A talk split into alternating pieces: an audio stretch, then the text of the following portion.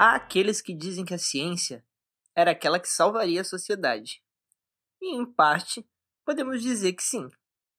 Porém, depende de quem a usa, de quem a detém. Pode ser que tenha um efeito até reverso, como por exemplo as bombas de Hiroshima e Nagasaki. Poderíamos dizer que é a mesma ciência salvadora essa?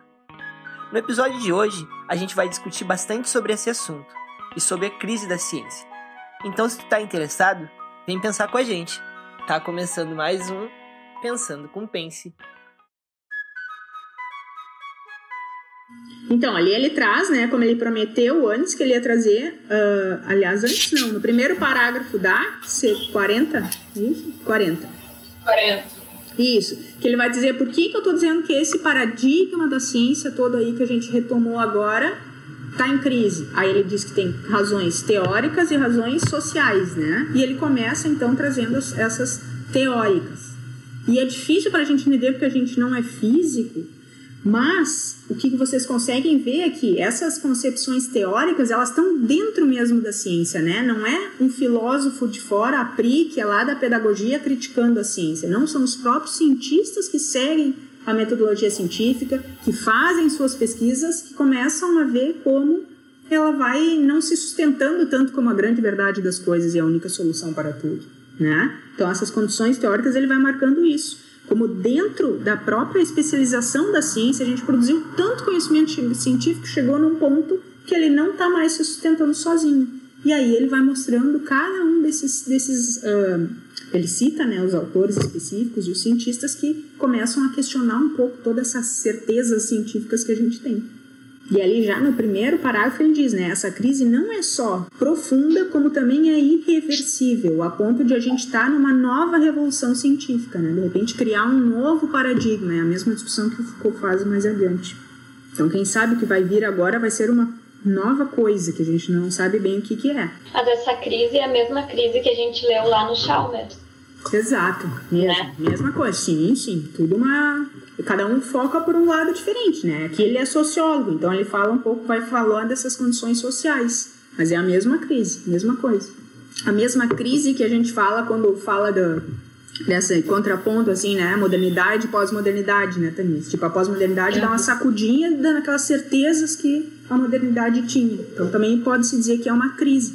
Tanto que lá no início do livro, vocês viram aqui no, no Boa Ventura, que ele fala, ah, a gente está num tempo de transição, né? Lembra? A gente sempre retoma isso também quando a gente fala de estudos pós-modernos, etc. Parece que é um, uma coisa assim meio de transição. E a Pri sempre diz: ah, mas a gente não abandonou a modernidade. Não, a gente ainda está lá, a gente está bem regradinho, a gente acredita ainda na ciência, alguns. né? Nem dá mais para dizer isso, é complicado. O que a gente está fazendo agora, tu eh, consegue perceber bem, assim, essa que está bem dentro da modernidade, parece. Uhum, uhum. Forma como a professora fala. Assim. Que professora? Eu? Ah, não, ah, essa disciplina que a gente está fazendo ah, da tá. produção de conhecimento científico. Ah, é bem? Ela deve ser bem dentro da hora. Ela tá, é, que ela tá bem no início ainda, né? Assim, mas dá para notar bem esses traços marcados assim da modernidade, só que ela não fala modernidade, né? Mas uhum. tu consegue percebendo assim. Sim, ah, legal. Eu acho que essa crise ela vai em torno também dessa coisa do bem-estar social uh, que a ciência no início de tudo prometia, né? Que a gente uh, ao desenvolver o conhecimento científico a gente alcançaria um bem-estar social, uma qualidade de vida que com o passar do tempo a gente viu que essa qualidade de vida e esse bem-estar social não aconteceu. Então acho que, né, difundido na sociedade a gente também já começa a questionar a ciência, aí falou ciência moderna, por, por, por, questões do nosso dia a dia, e aí o nosso dia a dia enquanto sociedade, não só pensando lá né, na, na hora de produzir ciência e tecnologia, mas no nosso cotidiano também, que esses feitos, na verdade, prometidos pela ciência não foram alcançados, e muitos provavelmente nem serão, né, porque Sim. tinha uma coisa ali quase utópica também.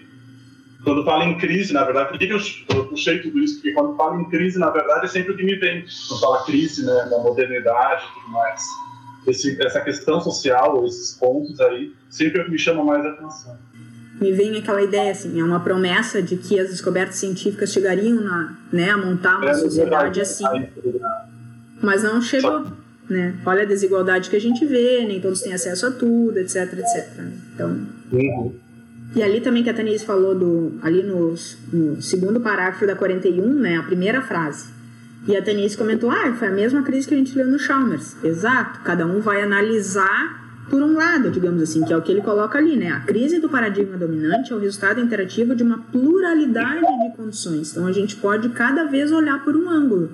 Tem gente que a primeira coisa que cita quando fala em crise da da ciência e desse paradigma dominante ou do episteme moderno, como quiserem chamar, tem a ver com isso que o Peterson falou, né? E aí citam aquelas bombas de Hiroshima e Nagasaki. Quer dizer, se descobriu a fissão nuclear, se descobriu como fazer bomba atômica e se usou isso para o mal, entre aspas, né? Então ali vem uma crítica de dizer, bom, até que ponto o conhecimento científico traz coisas boas para montar uma sociedade mais justa, igualitária e boa para todos, etc. Então, esse é um outro olhar também de análise que às vezes é feito. E é bem comum esse olhar nos livros de ensino de ciências. É um dos uhum. mais, das críticas mais comuns, assim. É que é como se a ciência fosse uma ferramenta e aí tu usa a teu favor e aí depende de quem tu é, né? Sim, não, Até acho que quem fez e quem descreveu e descobriu, entre aspas, lá, como se faz a fissão nuclear para gerar a bomba, não pensou em coisas negativas é. a princípio. Mas se fez o uso depois militar disso, enfim, né? Armamentista e deu a merda que deu, né? Dentro da guerra. Quem vai fazer uma bomba não vai dizer coisa negativa, meu Deus. Não, não quem fez a bomba sim, mas quem fez, quem descreveu o princípio lá da fissão nuclear, sabe? Da física. É tipo do, da bomba H, que ele consegue explodir e aí ele gera muita energia. A pessoa que descobriu isso não, não pensou em bomba, né?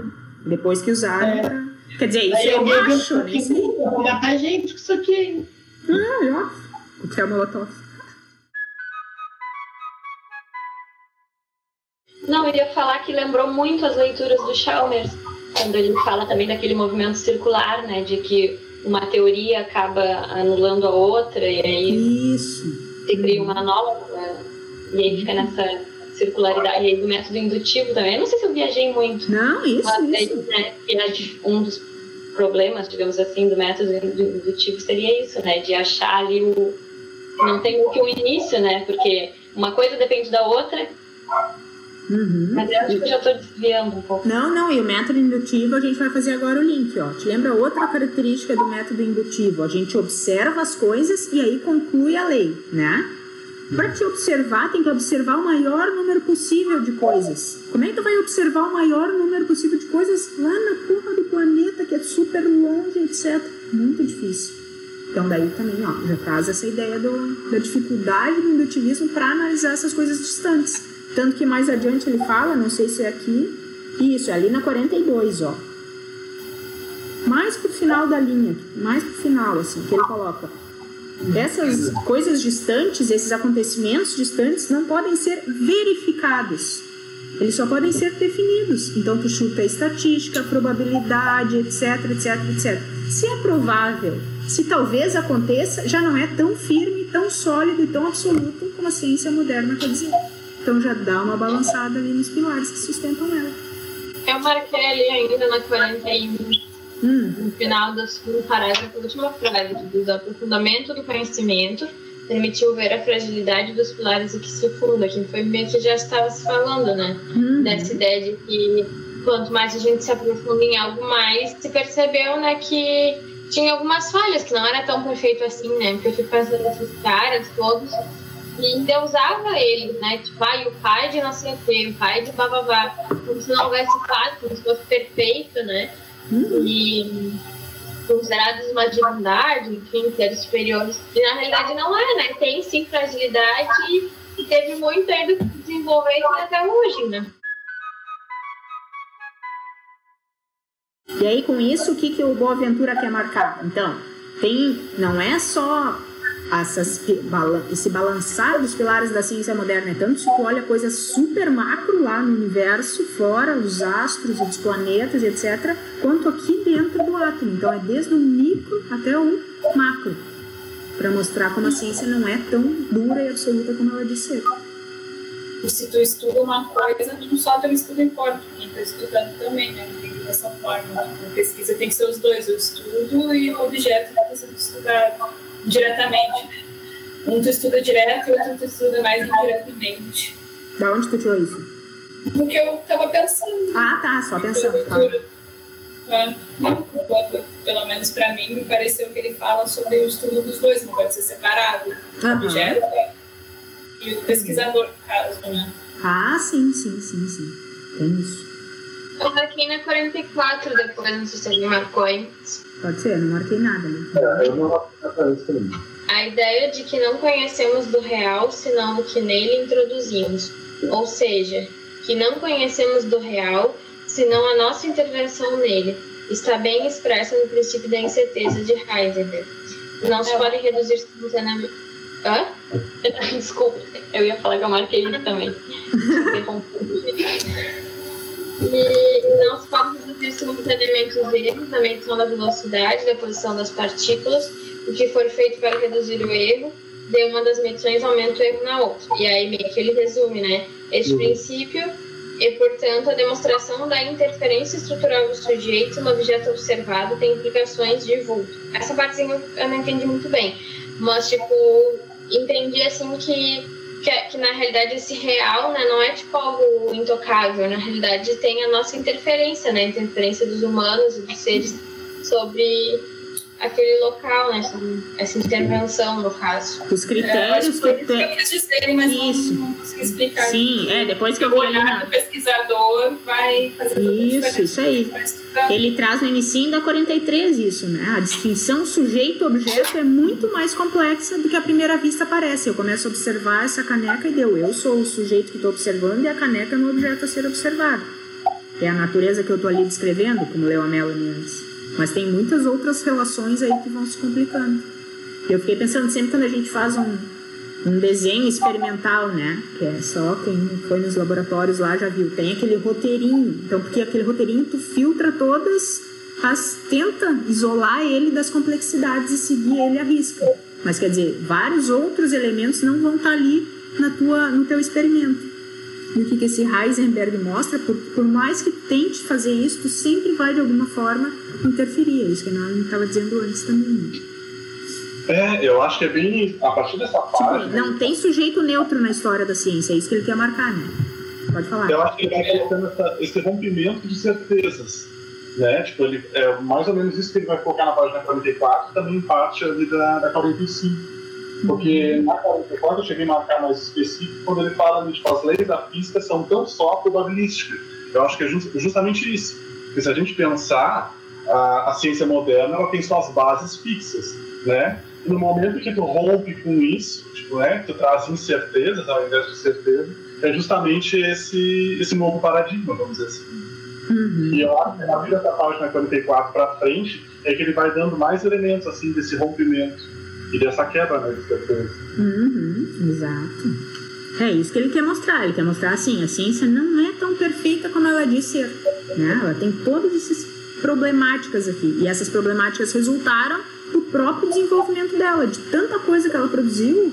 Lá no final. Ah, tem uma parte que ele escreveu dos cientistas. Deixa eu ver se eu marquei que eu queria até ler pra você. É, É, porque na 44 ele coloca as leis ali da física, justamente que elas né, não têm toda essa exatidão. Aí na página 45 ele vai colocar também sobre a lógica da matemática. Na matemática. Que é desse Gödel aí. Que eu acho que a Melanie deve conhecer, né? Ele vai trazendo essas áreas que são né, reconhecidas e, emblemáticas quando se fala em ciência moderna, justamente mostrando esses pontos de certeza. Como até elas que são tão, né, fortes, se Sim, diz, então, também têm suas fragilidades. É, e às vezes não é nem no sentido de, de ser frágil, assim, mas é no sentido de que não precisa ser tão exato, né? Que aquela exatidão, aquela né, definição, bom, é isso e ponto. Permanente, né? É, tipo, tem a, a possibilidade de, de mudança, de variação. É, eu gostei disso tudo também, acho que complementa com isso que você está falando na página 48, que ele vai trazendo, tipo, que nem em vez da eternidade, a história. E aí ele vai dando esse, esse contraponto de difere- diferentes coisas, que nem, tipo, ele vai trazer a história, a imprevisibilidade, a interpreta interpretação, espontaneidade, desordem, criatividade, acidente. Se a gente pensar todas essas palavras agora que eu, que eu disse, né, é tudo numa coisa que a gente pode considerar meio que pós-moderna. Então, se a gente pensar na ciência moderna, é Uhum. completamente ao contrário disso. É previsibilidade ao invés de imprevisibilidade. é certeza ao invés de incerteza. Uhum. Ou seja, aqui é meio que um resumo, esse primeiro parágrafo da página 48, Eu acho Se a gente tenho. falar, esse jogo de palavras aqui, ele é um resumo daquilo que a gente chama hoje de pós-modernidade ou novo paradigma, ou Uhum. que seja, né? Marquei depois também porque eu lembrei, eu tava escutando o áudio lá do Palavras e as Coisas, né? E tem uma hora que a gente está falando que a modernidade justamente é quando a gente separa o que é ciência e o que é filosofia. E aí deixa bem separado assim o que é cada coisa. E aí ele fala ah, logo depois ali que a, a teoria desse, esse cara aí, Pri, Prigogine. Exatamente. Ele recupera algumas coisas que a revolução científica parece ter jogado no lixo, né? Porque aí esses conceitos filosóficos ali do Aristóteles, tudo, gente descarta tudo pra ficar só com o científico da coisa. E aí Uhum. agora depois começa a trazer mais algumas coisas de volta, né? Uhum. Ai, agora eu não acho aquela parte que ele fala que tudo isso que ele trouxe são os próprios cientistas que se dão conta ao fim de toda uma vida pesquisando a ciência que no final parece que falta alguma coisa. Não sei se vocês anotaram isso também agora, eu acho que é mais adiante, né? Mas eu achei muito legal ele marcar isso também, assim, tipo, não é um filósofo ele sociólogo falando essas coisas, não, são pessoas de dentro. Esse Prigogine é de dentro falando e voltando à filosofia, como diz o Pedro, porque ele viu que alguma coisa não estava fechando. Eu lembrei, às vezes, até dos próprios professores da FURB, né? Chegam, aqueles lá dentro da biologia que chegam, às vezes, no final de carreira, para que se aposentavam, lá e se expandem para o campo da educação, começam a rever sua prática e tudo mais. Dá para fazer uma correlação né? É, nesse é, dá mesmo. Eu acho muito louco isso, né? Porque também tem vários caras desses que a gente lê que aí, tipo, passou a vida inteira sendo físico e aí depois chega no final e vai falar um pouco de história e filosofia ciência. E aí ele vai pra segunda faceta, que eu não sei se é o que tu queria falar, que antes. Que ele vai falar que antes eram sociólogos que falavam sobre aquilo, mas agora. que extravasa né, a sociologia. É, E aí ele diz também, né, que essa discussão dessas condições sociais, culturais, etc., da ciência extravasam a área da sociologia e vão para todas as áreas. Ele vai concordando com o que ele vai trazendo antes, né? Que é tipo o que a gente tá fazendo agora, hoje. Tipo isso, isso é um entendimento, uma ba a base da discussão da história e filosofia da ciência. Entender como a ciência se processa, como se dá a produção de conhecimento ao longo do tempo, o que isso tem a ver com filosofia, isso tudo é filosofia, né? Exatamente. eu marquei o parágrafo seguinte. Embaixo, os limites? Nestes termos, o conhecimento ganha o rigor e que perde em riqueza. Ganha em rigor o que perde em riqueza e a retumbância dos êxitos da intervenção tecno tecnológica esconde os limites da nossa compreensão do mundo e reprime a pergunta pelo valor humano do ato científico assim concebido. É, essa coisa do entristecer, né? A gente ganha tanto em rigor que perde na riqueza e nas. É, eu achei isso bem importante a parte Bonitinho, né? Hum. perde na riqueza, É, no- exato. No ser mais livre, enfim. Claro, acho que aqui já é a nossa, a nossa visão, não, a visão dele, né? Que ele colocou aqui em cima de, de toda essa forma de se fazer ciência. Porque talvez a gente vai olhar, conversar com o pessoal lá e não lá, quando vê, não sei. Ah, não, Acha- eles não entendem. É, eu, eu fiquei pensando nessa coisa mais no, tipo, no ensino de ciências do que no, na própria da galera fazendo a ciência, né? Porque aí quando você leva, aí acaba que fica uma coisa muito chata, muito mecânica, né? Mas aí o cara que tá lá fazendo a ciência não. Acho até legal. É? Porque os objetivos são outros, né? O cara que tá lá na ciência, fazendo as pesquisas de laboratório, ele tem que achar uma resposta no final para aquilo que ele tá pesquisando, para aquela metodologia que ele tá usando, e ponto. E no ensino de ciências, não. A gente pode trazer esses elementos e questionar. E ao pensar a ciência como uma construção humana, dependente de contexto mais um social, processo. como mais um processo, vai te mostrar outra ciência para os alunos, vai ser uma ciência mais aberta do que não aquela chatinha, quadradinha que a gente ensina normalmente, né? É, e que é uma coisa que está ao nosso alcance, né? Se a gente pensar enquanto professor, isso a gente pode fazer. Porque levar essa discussão, por exemplo, para a FAC, ou discutir com eles de alguma forma, não está ao nosso alcance, a É. princípio. Né? Mas pensar em tudo isso, em como a gente talvez reformular nossa prática, desenvolver as metodologias de ensino, eu acho que aí está super alcance e a gente consegue né, operar, desenvolver com essas, com essas coisas que a gente está discutindo.